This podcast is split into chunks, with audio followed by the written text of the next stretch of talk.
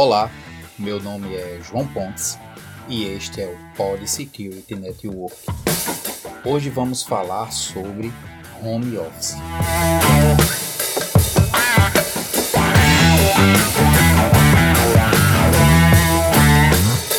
Oi pessoal, João aqui. Tenho um recado para vocês. Nosso projeto agora conta com uma campanha no Patreon, onde você pode apoiar o Pod Security Network. Também estamos no PicPay e nas redes sociais, Instagram, Twitter e Facebook. Em breve também teremos um canal e grupo no Telegram. Pode nos enviar sugestões de matérias e entrevistas pelo nosso e-mail podsecnet@gmail.com. Aguardo seus contatos. Todos os links e informações na descrição deste episódio.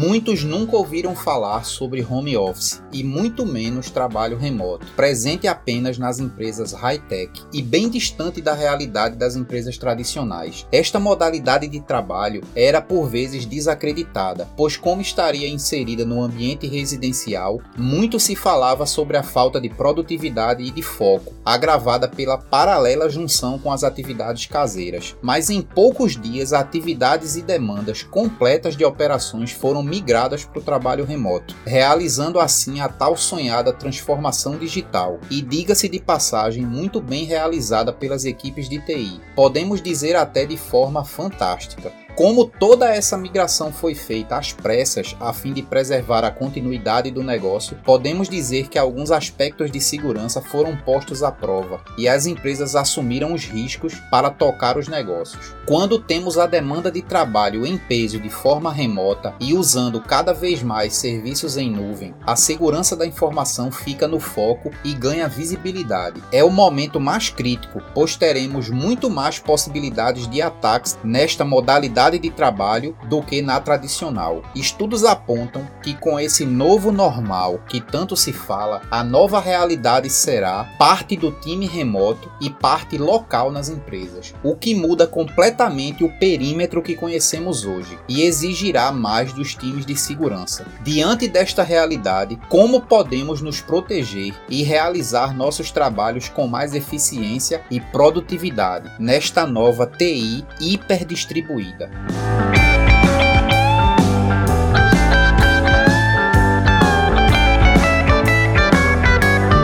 Bom, pessoal, acredito que vocês conseguiram perceber onde nós acabamos chegando com esta nova modalidade de serviços de trabalhos remotos. Todos os processos envolvidos, esses processos que as empresas utilizam, que na maioria das vezes eles são triviais, eles vão ficar mais complexos porque eles vão estar sendo feitos utilizando exclusivamente a internet. Então nós precisamos mais uma vez de políticas precisamos de diretrizes, nós precisamos estabelecer processos para que as demandas do trabalho remoto ele, ele possa ficar mais triviais e menos complexos. Então isso nos leva mais uma vez ao que nós já discutimos aqui no nosso podcast. Segurança e os processos, eles vão gerar indicadores juntamente com as diretrizes para tornar a gestão do nosso dia a dia menos complexa e fazendo com que as pessoas se sintam menos inseguras seguras na realização do seu trabalho à distância. Precisamos ter ferramentas que ajudem a colaboração e que sejam confiáveis, que possam garantir a privacidade, a troca de informações, principalmente nas reuniões virtuais, esses encontros realizados através de programas que as empresas estão usando em larga escala. Isso as pessoas, tanto externas como internas da, da organização, precisam fazer uso. Antigamente nós tínhamos as reuniões presenciais e hoje eu posso ter os colaboradores espalhados por diversos lugares utilizando a internet. Então eles estão se conectando, discutindo assuntos das empresas e, e todos esses assuntos muitas vezes são confidenciais. Então eu preciso garantir a segurança, nós precisamos garantir a segurança de todas essas informações através de ferramentas confiáveis. E tudo isso utilizando uma conectividade segura geralmente com criptografia, pessoal. As VPNs precisam ser estabelecidas conexões seguras com utilização de VPN, que permita a segurança entre os dispositivos que estão sendo usados, tanto os dispositivos que estão com os usuários nas suas residências ou no local onde eles estiverem, e os dispositivos que estão na empresa. E essa segurança através da VPN também vai, vai garantir a segurança nos pontos de acesso de Wi-Fi público, que nós já discutimos aqui também no nosso podcast. Então, se você quer saber mais um pouco sobre isso, escute o episódio 14, que nós falamos sobre como se proteger na internet. A gente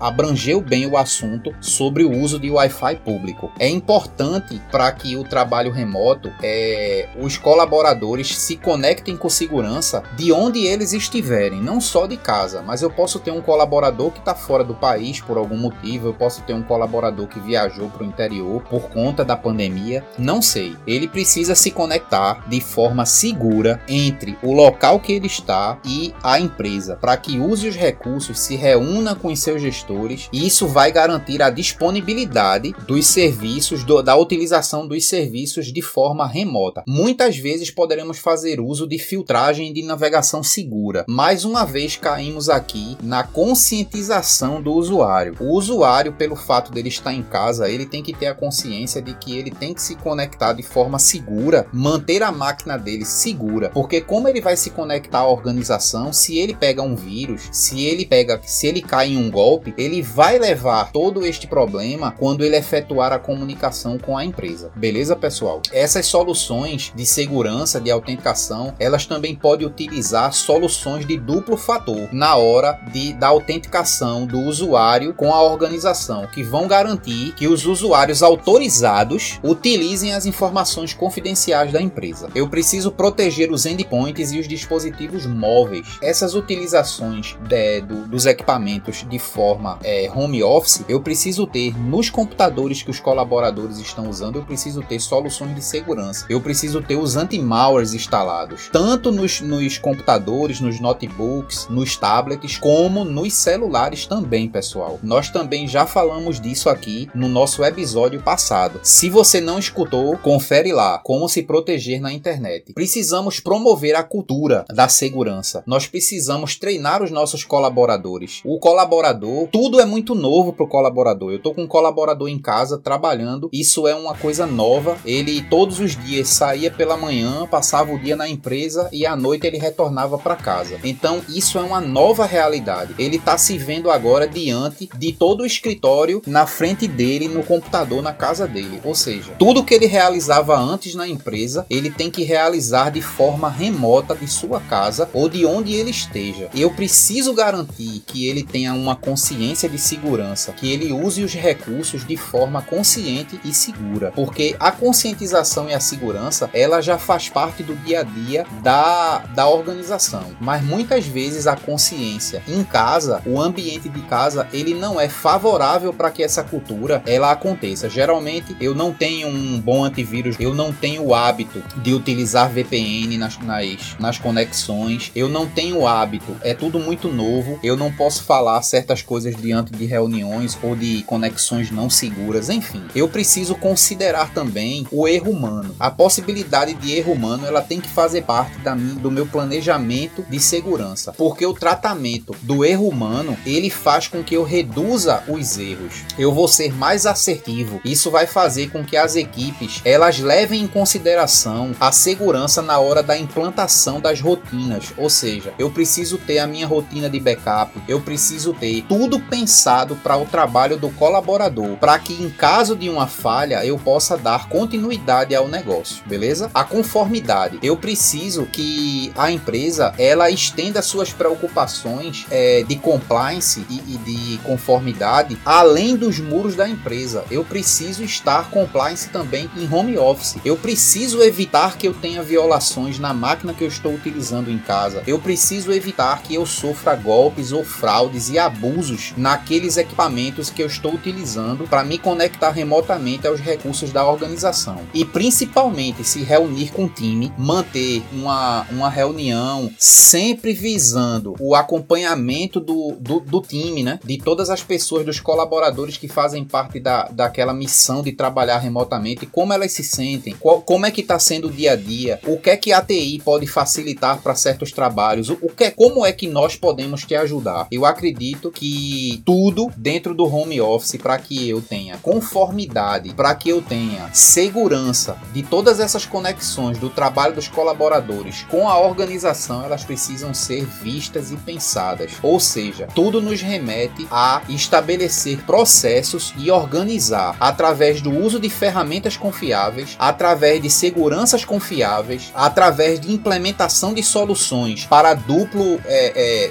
é, duplo fator de autenticação, proteger os hosts que os usuários estão utilizando e mais ainda proteção, análise e monitoramento dos equipamentos da empresa, promover a cultura de cibersegurança, considerar os erros humanos, estar em conformidade e pensar também em todos os processos e em todas as cargas de trabalho que o meu colaborador possa estar passando em casa. Então, tudo isso, pessoal, vai nos remeter a um trabalho mais seguro no nosso home office e com certeza a organização vai poder dar continuidade a todas as suas tarefas e demandas do dia a dia, mesmo que eu tenha 90% dos meus colaboradores em home office. Tudo bem, pessoal? Essa era a mensagem que eu queria deixar hoje. O meu muito obrigado e nos vemos no próximo episódio.